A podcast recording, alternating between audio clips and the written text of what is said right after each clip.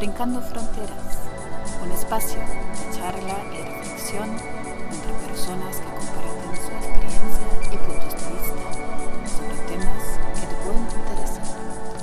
Hola, bienvenidos a Brincando Fronteras.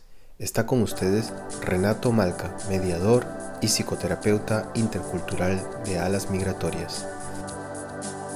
Hoy hemos invitado al doctor en psicología Raúl Paredes, él lleva una larga trayectoria de más de 30 años de actividad como docente, investigador de metodología e intervención comunitaria, también como promotor de estrategias de resiliencia psicosocial y coaliciones comunitarias.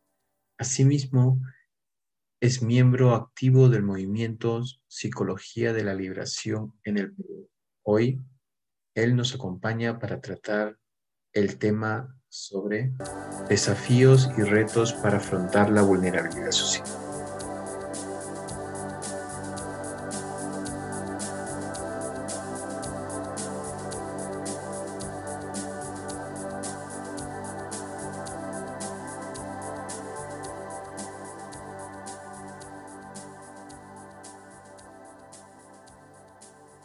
¿Qué tal? ¿Cómo está? ¿Cómo está? Bienvenido a este, a este programa y a este tema tan interesante. ¿Cómo está, Raúl? Muy bien, muy agradecido y gracias por la gentileza de comunicarte conmigo para dialogar acerca del tema tan interesante que vamos a tocar el día de hoy. A mí me interesaría mucho que pues supiéramos y volviéramos al pasado, cuando usted recién salió de su formación, cuando estaba en sus prácticas, ¿cuál fue el, el primer momento o el momento que usted, cuando comienza a trabajar con las comunidades, ve que es importante esa construcción de una sociedad más empoderada, ¿no? En esos anhelos, en esas necesidades, ¿no? Que al mismo tiempo no pierdan esa memoria tan rica, esa memoria histórica, cultural, de donde cada un individuo proviene. ¿En qué momento? ¿Pasó esto alrededor de sus estudios o ya pasó antes? Es una pregunta muy, muy interesante porque me permite encajar lo que es mi interés por la psicología social cuando era estudiante, pero lo que fue mi vida anterior. Yo mi niñez y parte de mi adolescencia viví en una zona muy populosa, un distrito llamado La Victoria y un barrio llamado El Porvenir. Y entonces ahí se jugaba en la pista partidos de fútbol, con carros que venían en doble sentido, y entonces jugábamos contra el otro equipo y al mismo tiempo también contra los carros para evitar ser atropellados. Y en mi barrio, que eran edificios de cuatro pisos con bastante hacinamiento entre las familias numerosas en cuartos pequeños, pues vivían personas aparentemente de mal vivir, delincuentes, prostitutas, homosexuales. Y entonces yo vivía en ese ambiente, pero como jugaba muy bien pelota, entonces me estimaban y me llevaban a jugar con ellos y entonces en un momento determinado estaba, estaba pasando yo para meter un gol y viene uno por atrás y ¡pum! me empuja contra un carro, contra la maletera del carro y me caí. Y entonces el jefe de mi grupo fue donde el que me había empujado y en pleno cemento de la pista le agarró la cabeza, lo tiró al suelo, le agarró la cabeza, porque ellos no, no buscaban los golpes, las patadas, los puñetes, le agarró la cabeza y empezó su cabeza a chancarla en la pista, muchas veces, muchas veces, muchas veces. Y entonces yo me asusté, me levanté como pude, bastante adolorido, y fui y le dije, callo, callo, por favor, ya déjalo, déjalo. Y lo dejó. Y entonces yo lo levanté a él. Y entonces lo llevé a un sitio como para echarme un poco de agua en la cabeza y él un poquito como que se recuperó. En ese momento yo gané un amigo más en el otro jefe de la otra banda. Y entonces Cayo y los dos se juntaron y se amistaron, gracias a ese gesto que yo tuve. Y entonces como seguía pasando el tiempo y ingresé a la universidad, yo dije, tengo que estudiar estas cosas que me van ocurriendo todos los días en mi barrio populoso. Y justo éramos de la primera promoción y al costado de la universidad hay un barrio que se llama Cárcamo. Un barrio de la Universidad Villarreal al costado, un barrio llamado Cárcamo. Y en Cárcamo también vivían personas más o menos semejantes como en el porvenir. Prostitutas, delincuentes y además vendían mucha droga, mucha pasta básica y marihuana. Y entonces pedimos y exigimos a la universidad para ir de proyección social a Cárcamo. Y entonces, mientras que mis otros compañeros tenían miedo de entrar a los callejoncitos muy angostos de Cárcamo, yo parecía que estaba en mi propio, en mi propio terreno, o sea, no, no tuve miedo a nada. Y entonces rápido me gané la confianza de los pobladores. Tocaba la puerta o a veces entraba porque las puertas estaban entreabiertas, entre, entre ellos no, no, se roban, eh, los rateros entre ellos no se roban. Y entonces me gané la amistad y la confianza.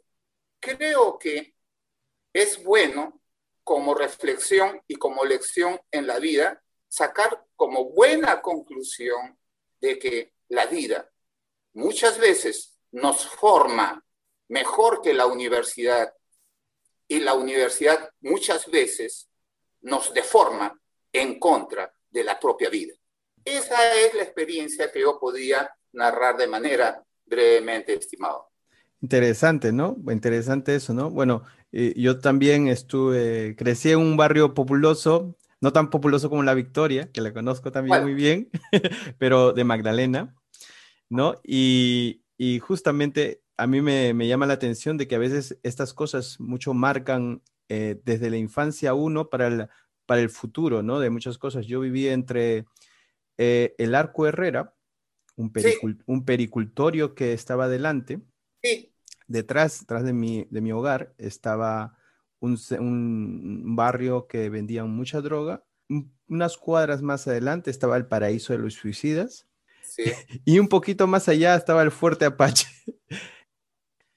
Uno se da cuenta en esto que usted está mencionando, eh, en este círculo que a veces se nos vende de bienestar social, mm, que más bien eh, sucede a veces todo lo contrario, ¿no? Nos encontramos ante una constante vulnerabilidad que es bastante eh, ya estructural, bastante establecida, ¿no?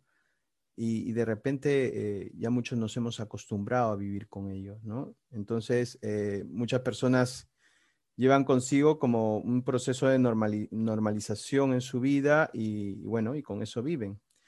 Entonces, yo con respecto a esto le quisiera preguntar, ¿no? Ya que se dice que la vulnerabilidad es una condición multidimensional, ¿no? Va más allá del umbral de lo susceptible de verse afectado por una amenaza o que está vulnerable una persona específicamente por una pérdida determinada.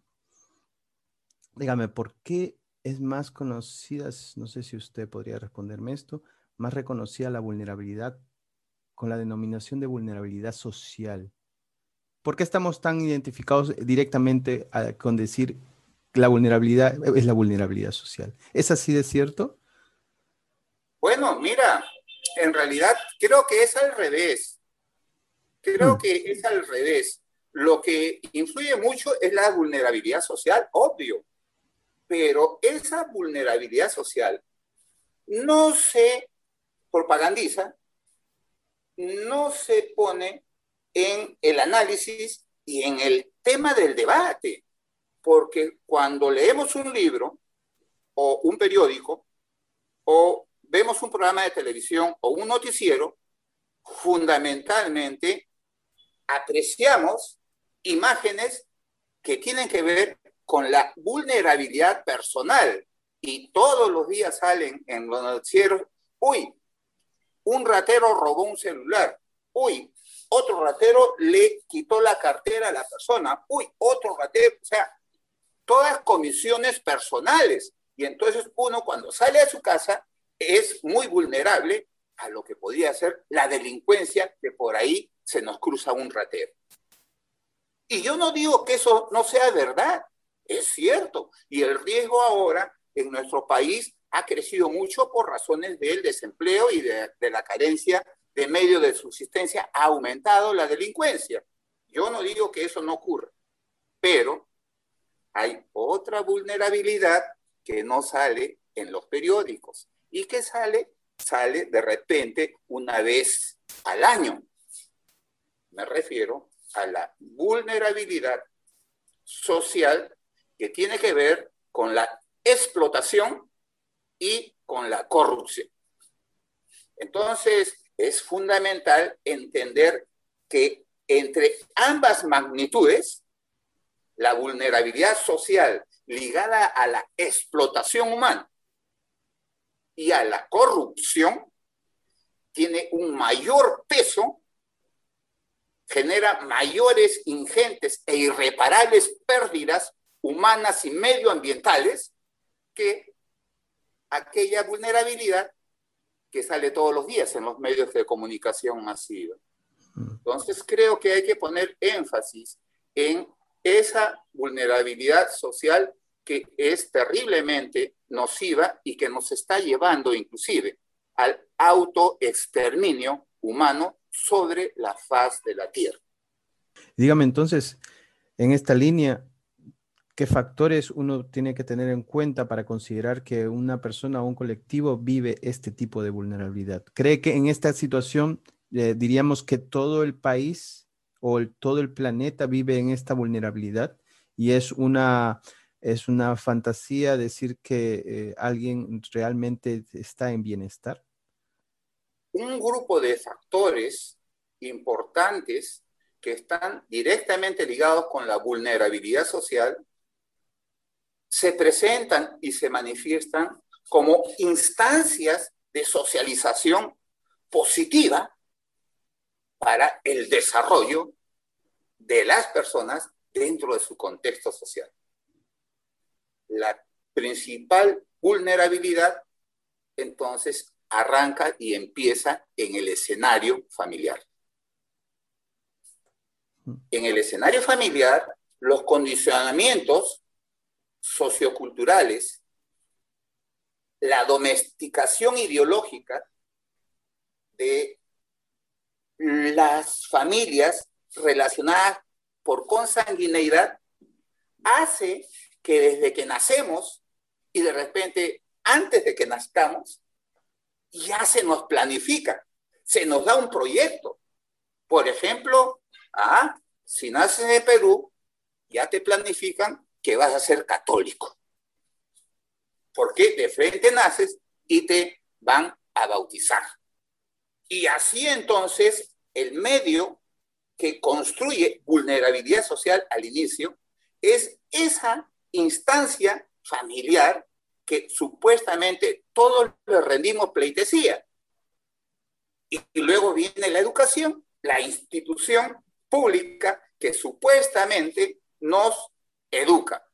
Y verdaderamente la institución pública no nos educa, la institución pública nos acordona, nos encierra para domesticarnos. Al final del proceso, se supone que nos van a tipificar como ciudadanos, pero fundamentalmente vamos a ser sujetos domesticados. Y así pasamos entonces a otra instancia, a otro factor, otro factor que tiene que ver con la convivencia grupal, el barrio, la comunidad, eh, la colectividad más amplificada, la noción de, de, nación.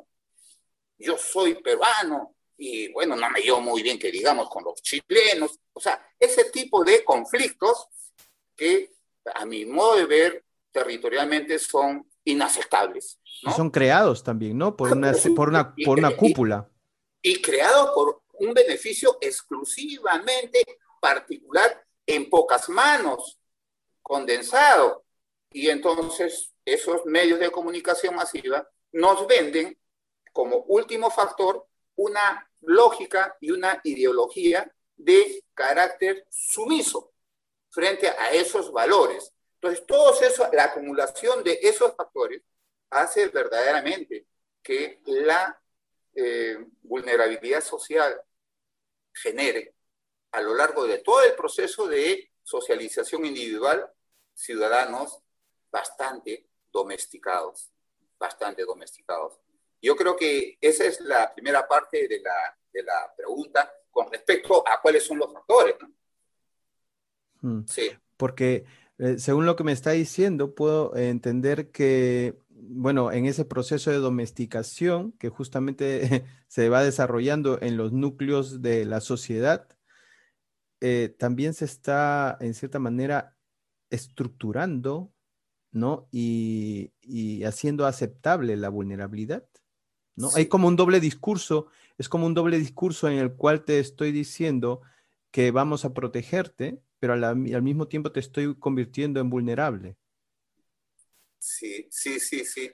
Entonces, la noción de Estado que nos han enseñado como un Estado protector y benefactor que orienta a todos por igual para el beneficio y el desarrollo personal, es digno de una tremenda falsedad.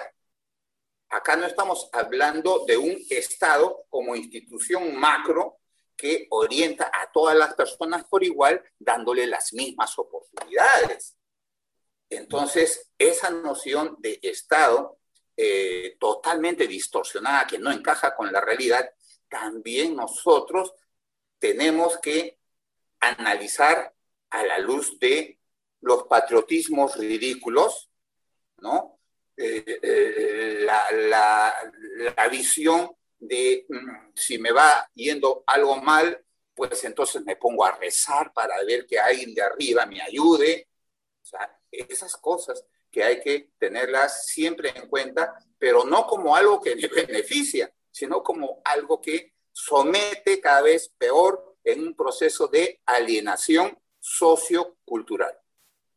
Y en esta misma alienación sociocultural, eh, y la vulnerabilidad en sí, ¿cuál es el papel que juega la resiliencia? Esta resiliencia que se espera posiblemente de la población. Claro.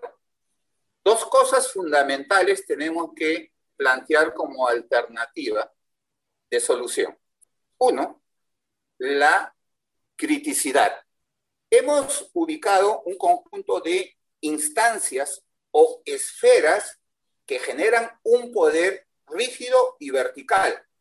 La familia, la escuela, la colectividad, los medios masivos de comunicación, las relaciones de trabajo, entre otros. Ya, son varios. Entonces, ¿qué es lo que tenemos? La, religión también, que es una empresa ideológica, pero bastante, bastante efectiva para seguir con esa lógica de dominación cultural. Entonces, eh, por eso no hay gobernantes ateos, todos son fieles creyentes, ¿no? Entonces, este, la criticidad. ¿Cómo podemos pensar en una nueva familia que vaya transitando desde los lazos de consanguineidad a los lazos de pertenecer a una sola humanidad? ¿Cómo se puede tratar de analizar la familia extensa y la familia global, ya no la familia consanguínea, que duró de repente y que sirvió, puede ser que haya servido para algo, no me consta, pero puede ser que haya servido para algo en el medioevo, de repente, pero que ahora es inútil. La criticidad de cada una de esas instancias. Y en segundo lugar, la creatividad. ¿Cómo voy yo a organizar mi vida poniendo como elemento prioritario la familia humana, subordinando el concepto de familia consanguínea. El día de hoy, estar afianzados en la familia consanguínea nos vuelve hipócritas y egoístas y acumuladores y dadores de herencia o, en todo caso, viendo a cuándo se muere mi, mi papá o mi mamá para que me deje algo. Eh, y en tercer lugar, la creatividad, decíamos, y la criticidad. Y en tercer lugar, la originalidad. ¿Y dónde encontramos la originalidad? La originalidad la encontramos en nuestras colectividades, en nuestras comunidades de antaño, en nuestras culturas ancestrales. Ahí encontramos la originalidad. No en la sociedad occidentalizada, que nos empezaron a vender, sino más bien en la historia remota de nuestros pueblos tan y más civilizados que los invasores, de los cuales tenemos que aprender reglas y modos de convivencia entre ellos con el ánimo de desarrollarse mejor en armonía con sus semejantes y en armonía con el medio ambiente.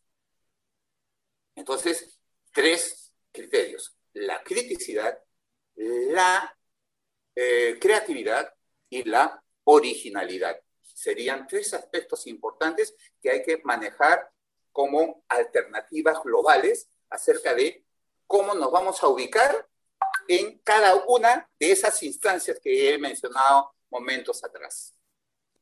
El sistema nos trata de homogenizar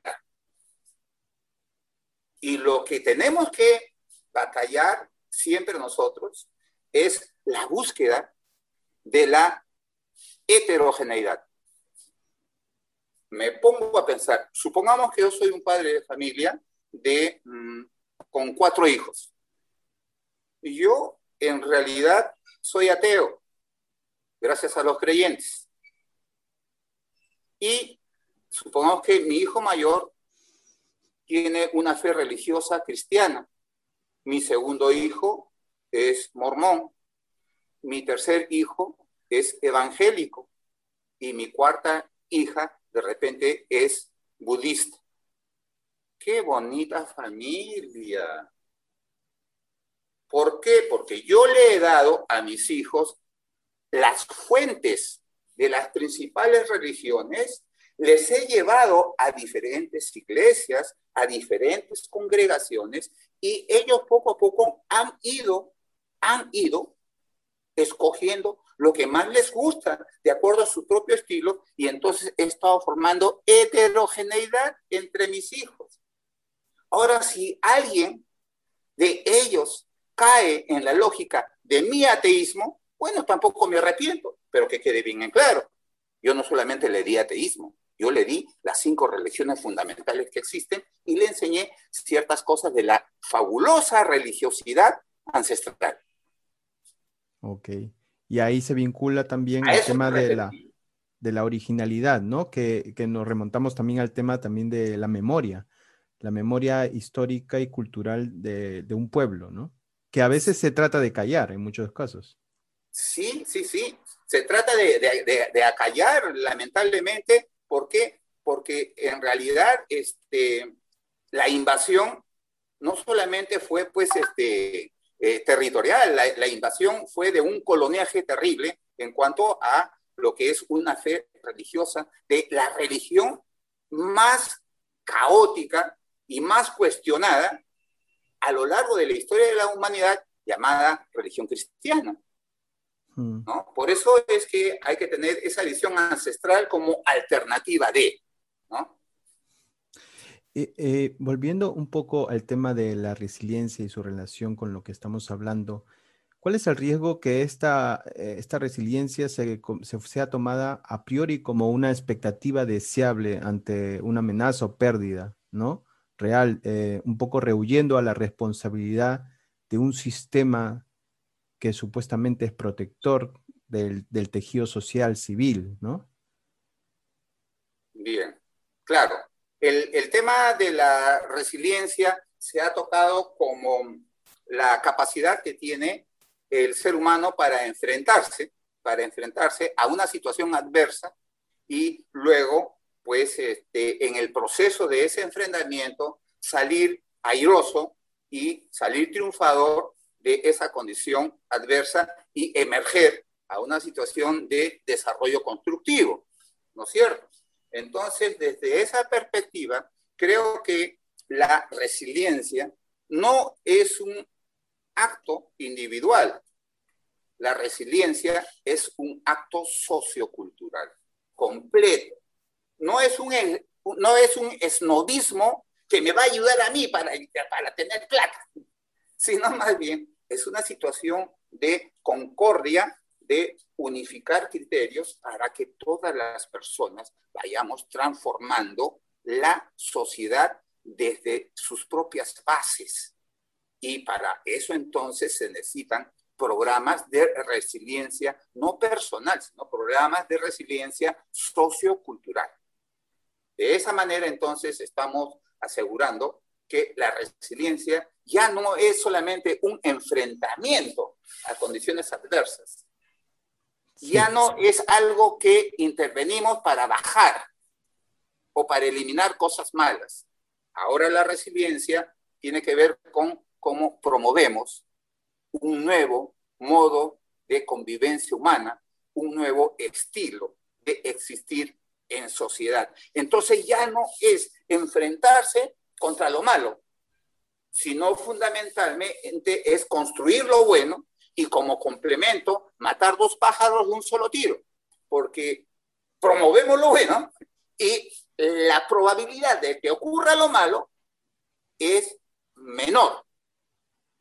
Entonces, el concepto de resiliencia tiene que estar asociado con un rol promocional y no con un rol remedial o preventivo porque lo remedial y lo preventivo de todas maneras pertenecen a una lógica patológica, mientras que lo promocional pertenece a una lógica salutogénica. La intervención primaria, ¿no? Así es, así es. Y, y, dígame, ¿desde dónde saldrían estos programas? ¿Desde la sociedad civil, desde las organizaciones o desde el mismo Estado? Eh, esa pregunta es interesante yo creo que fundamentalmente tiene que salir de cada uno de nosotros en cada contexto en el que se ubica, a cada lugar donde llega. Por ejemplo, yo estuve trabajando en un sector urbano marginal de Lima que se llama Huaycán, que fue producto de una invasión de diferentes pueblos de la sierra que querían progresar, que querían progresar, migraron a la costa y se ubicaron en algunos cerros a la entrada de Lima y ahí fue Huaycán, el lugar donde hacíamos eh, algunas prácticas, algunas experiencias. Sin embargo, lo que quiero remarcar es que en esa experiencia estuvimos un año y por razones de trabajo tuvimos que salir de Huaycán y irnos al norte del país y al sur. Nos contrataron algunas universidades, entonces teníamos que trabajar. Entonces, cuando regresamos, un alumno, porque en las universidades acá, en la Universidad de Villarreal, bueno, polemizamos y está bien, la polémica es una forma de aprendizaje, ¿no? acá no se trata de ir a la universidad para rezar el Padre Nuestro todos juntos, sino polemizamos mucho. Y entonces eh, me tenía entre ojos el alumno y me dice, oiga, profesor, usted es un traidor a la causa. Y yo le digo, ¿por qué? Bueno, porque usted debió de quedarse en Huaycán y no ir a ningún otro sitio y usted tendría que quedarse en Huaycán mientras que no ocurra un cambio real en toda la sociedad. Y yo le dije, tú estás equivocado, le dije, porque lo importante no es quedarse en un solo sitio eternamente hasta que el cambio ocurra de las estructuras sociales. Lo importante es a cualquier sitio que tú vayas, tú lleves un mensaje y una praxis social de transformación. Y lo que yo te puedo decir es lo que he hecho en Ayacucho y lo que he hecho en, eh, en estos dos años en Chiclayo. Te puedo decir y te lo, y te lo digo. Entonces, no se trata de una ubicación eh, perenne en un lugar, sino que se trata de que nosotros somos eh, los mensajeros, somos los inmigrantes ideológicos en cada lugar donde está nuestra estructura corporal para dar un mensaje, para hacer una acción, para compartir, para contagiar una interacción que tenga una lógica de transformación social. Estemos donde estemos las 24 horas del día. Inclusive cuando estamos dormidos, estamos planificando ese nuevo hito que vamos a tener que dar cuando nos despertemos al día siguiente, las 24 horas. No es una ubicación permanente, es una convicción que nunca tiene que acabar. Así es, así es, total, total. Eh, yo he leído a veces algunas lecturas, ¿no? En las cuales eh, se dice que para atender la vulnerabilidad social, en este caso que de la que estamos hablando, sería interesante normativizar el bienestar social. ¿Cree que esto es posible? ¿Es una utopía? ¿Normativizar qué? el bienestar social. Ah. Eh, yo creo que la ideología dominante ha incorporado un conjunto de términos, pero de términos que no tienen un sentido en la praxis. Dicen, por ejemplo, el bienestar social, pero el bienestar social en una sociedad tan injusta y tan diametralmente estratificada, en la que en este momento, por ejemplo, ha crecido la cantidad de pobres, en extrema pobreza en nuestro país, y, la, clase media está desbarrancándose hacia la clase baja, entonces, pero se sigue pensando en la noción de bienestar social. Entonces, yo creo que una cosa es el nivel con que predica el sistema las cosas buenas y otra cosa muy diferente es cómo el sistema aplica las estrategias para seguir recrudeciendo esta desigualdad y esta inequidad social. Entonces yo creo que el concepto de bienestar social en el sistema en que vivimos fundamentalmente es una estratagema más de dominación ideológica de los individuos. ¿Y cree que, eh, que en cierta forma se puede llegar a un bienestar social? ¿O estamos en una constante lucha eh, para, para, crear un poco una mejoría, un estado aceptable, digamos. Claro, claro, sí, sí, sí. Necesariamente tenemos que entender que llegar al bienestar social no va a ser algo que implique sentirse con bienestar social, sino va a tener que ocurrir todo un proceso de protagonismo para transformar desde las pirámides, esas pirámides construidas desde las bases, un conjunto de alternativas de, de solución.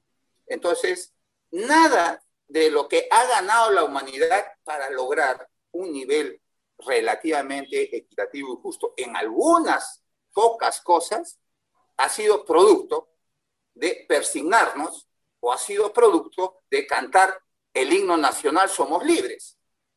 Siempre ha habido una situación de conflictuación que ha generado un nivel pequeñito aunque sea, pero creciente de justicia y de equidad social.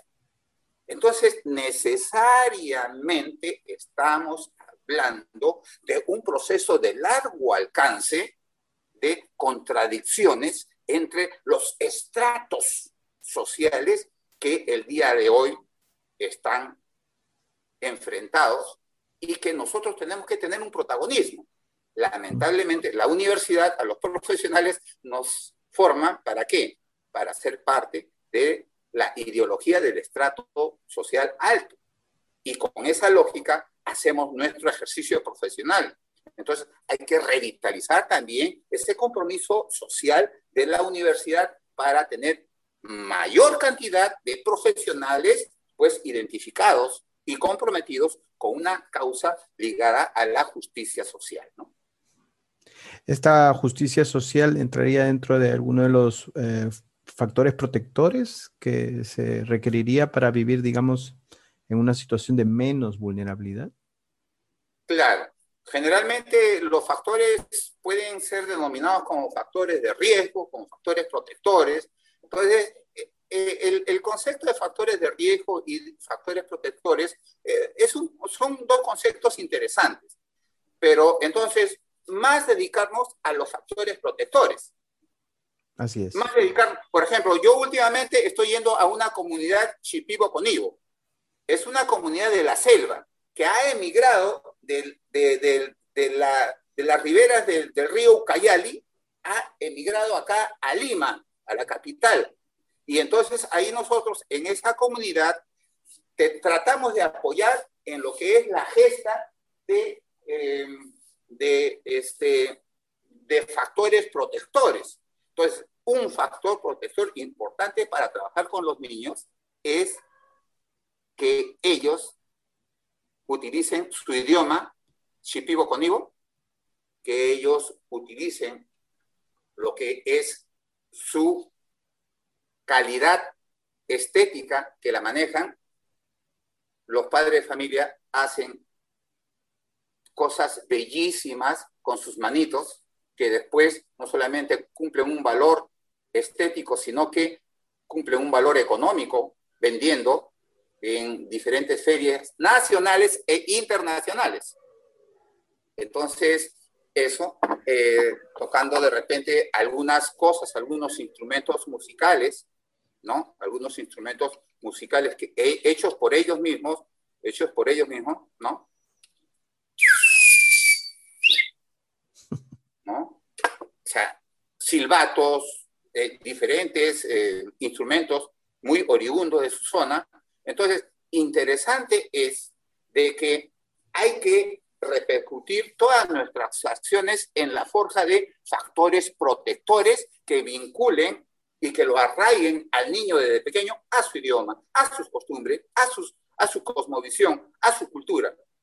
Y entonces ahí vamos a tener una resistencia sociocultural y al mismo tiempo también vamos a tener una promoción sociocultural. El pasado no está pisado, el pasado es eternamente presente. Entonces, revalorizar mm. el acto.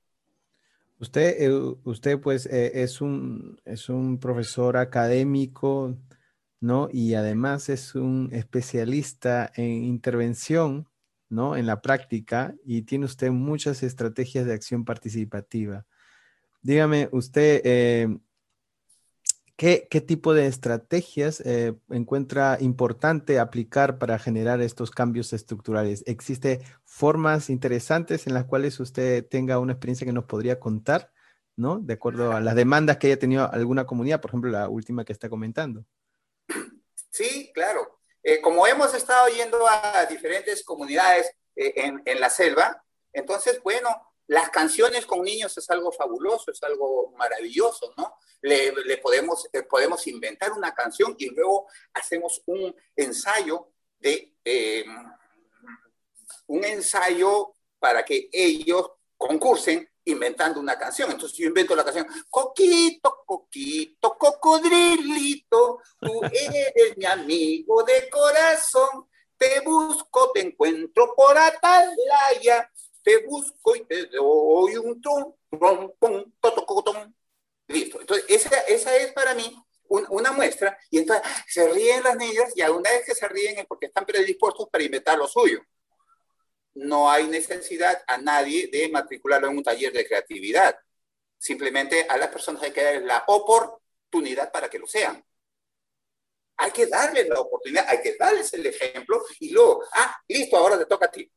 Y lo hacen y lo hacen. Entonces, con ese mensaje sociocultural de su región, pueden cantarle a un pajarito, pueden cantarle de repente a una paloma, pueden cantarle de repente a una culebra, pueden cantarle a, diferentes eh, personajes de su medio sociocultural. Y por eso, de esta manera, estamos planteando lo que es las estrategias participativas ligadas al canto, al verso, a la prosa, al, teatro, a, la animación sociocultural, al, clown, al mimo y a todo lo que, por ejemplo, significa eh, creatividad, al teatro con máscaras, por ejemplo, ¿no? Al teatro con máscaras. Esta máscara que estoy enseñando es una máscara elaborada por niños. Es un instrumento de su actuación, pero de puro papel con goma. elaborada por niños.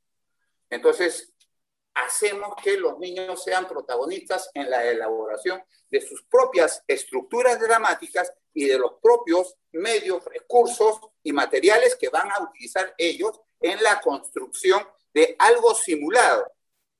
Pero si nos quedamos en eso, simplemente no habríamos avanzado ni siquiera el 1%. No nos interesa la expresión del canto, no nos interesa la expresión del drama, no nos interesa esas cosas, nos interesa sí, pero como recurso para afectar la propia realidad. Y ahora falta entonces el 99%. Preparamos situaciones que los niños tienen que resolver en su día a día, en su propia realidad cotidiana, y lo aplican. Y al siguiente, a la siguiente reunión, a la, a la siguiente semana, el próximo fin de semana, conversamos con ellos cómo le fue la aplicación. Y entre todos nosotros, en términos de una asamblea con los niños, hacemos que ellos construyan soluciones colectivas para seguir ampliando los efectos, los resultados o de repente los defectos y las trabas que tuvieron. Y van mejorando, van mejorando, van mejorando. Y de esa manera se van apropiando ellos de sus propias estrategias para crear y para cuestionar su propia realidad y para seguir avanzando. De tal manera que lo importante para mí no es volverlos cantantes, sino lo importante para mí es volverlos sujetos autogestionarios en la transformación de su propia realidad y no tengo por qué estarme pegando a ellos toda su vida. Es como una suerte de transferencia metodológica hacia las personas para que la apliquen en su propia realidad cuando sea necesario hacer. Lo que, lo que en su momento decía Augusto Boal, el espectro actor, ¿no? Que es partícipe, de su, partícipe de su propia vida y decisión, ¿no? Hacia la libertad. Sí, para mí verdaderamente Augusto Boal me enseñó mucho más de lo que me pudieron enseñar todos los profesores que tuve en pregrado, maestría y doctorado de psicología. Fabuloso, maravilloso Augusto Boal. Y qué pena da que Augusto Boal no lo conozca casi nadie en la formación profesional del psicólogo. Pero ahí estamos luchando y batallando para darle un lugar emblemáticamente que verdaderamente se lo tiene bien merecido, porque podríamos decir que es una forma de teatro que compromete todo lo que es la estructura psicológica de las personas en interacción. A, lo a Augusto Wall se le conoce por aquí en Europa bastante en el, en el campo sociopolítico, especialmente eh, se forman grupos de, del teatro de oprimido, el teatro de la, de la escucha. ¿no? Sí, claro. el teatro invisible también. El teatro invisible también, por supuesto, ¿no? Es eh, fabuloso, fabuloso, ¿no? Y todo lo que se puede hacer. Pero, pero ya creo que personas como usted están generando bastante, bastantes cambios, ¿no? Y, además ese efecto multiplicador que, se genera con esto, ¿no? Eh, bueno, más o menos culminando esta interesante entrevista, yo le quiero hacer una, pregunta que es costumbre de este, de este programa de podcast, en el cual yo planteo una pregunta hecha por la anterior persona entrevistada. La, anterior persona entrevistada mm, me hizo, eh, hizo un poco una reflexión, ¿no? Me dijo, ¿no? A ver, ¿qué sería si después de mucho tiempo uno decide volver al lugar de origen y lo encuentra diferente?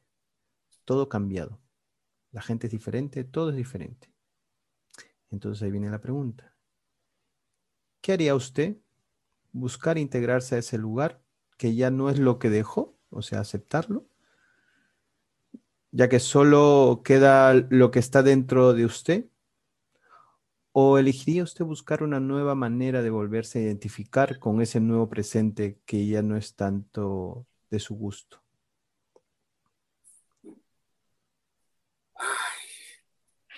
esa pregunta sí me, me atraviesa el corazón, porque regresé hace algunos años al porvenir. En mis amigos que yo había dejado, que pensaba mucho en la pelota, todo el día, mañana, tarde y noche jugábamos pelota, que pensaba mucho en las chicas, cómo enamorarlas, que pensaba mucho en cómo tomarnos unas cuantas cervezas, pero que nuestros padres no se enterasen, que pensábamos cómo podíamos cachuelear de una u otra forma para tener plata para ir al cine. O pensábamos todas esas cosas y de otra cosa ya no hablábamos, esos eran nuestros temas sagrados.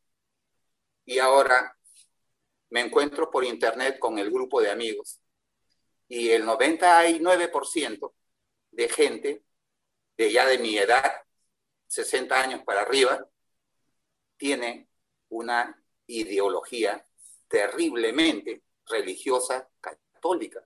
Y paran hablando de Dios, que el perdón, que el pecado, que la Virgen María, que San Judas Tadeo. Y entonces yo estaba escribiendo ahí que estaba muy agradecido de volverme a contactar con ellos. Y empecé a leer todo lo que ellos escriben todos los días, que se juntan, son como 20 personas, y empiezan a escribir que Diosito, que Jesús, que el Todopoderoso, que hay que pedirle, que hay que eh, rogarle, que hay que suplicarle. Amén, amén, amén, amén, amén, amén. Gracias, gracias, gracias, gracias, gracias. Entonces yo me quedé con la boca abierta. Tanto que quería ese grupo yo, que me había dejado una huella indeleble en mi persona. Tanto que ellos fueron el motivo de que yo escoja la psicología social, como te estoy diciendo, tanto, tanto. Me sentí muy confundido y decepcionado. Y dije, nunca más voy a contactarme con ellos. Prefiero seguir trotando, prefiero seguir caminante, prefiero seguir inmigrante y prefiero llegar a algún sitio y seguir planteando las cosas que he asimilado a lo largo de mi vida. Entonces, no hay que regresar al pasado. En cada instante hay que construir cada vez que podamos un nuevo presente. Muy buena, muy bien. Interesante. Le va a gustar mucho esa respuesta a la persona que lo planteó.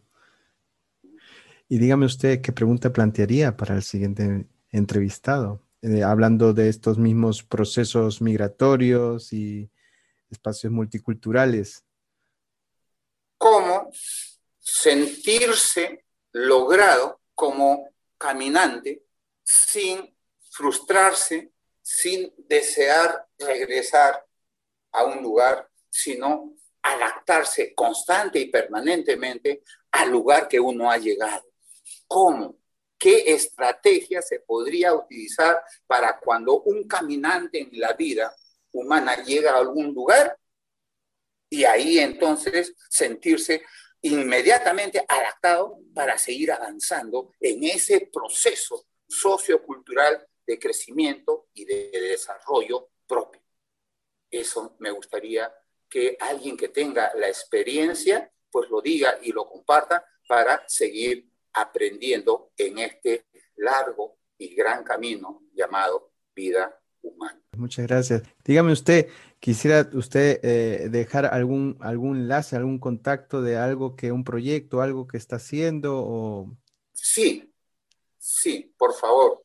Eh, nosotros pertenecemos acá en el Perú al movimiento de psicología social de la liberación, un movimiento que trata de visualizar que la transformación social es producto del compromiso orgánico que tengamos en los diferentes contextos, en los diferentes ambientes sociales, cada uno de los individuos, para ir desarrollando proyectos y propuestas de liberación social.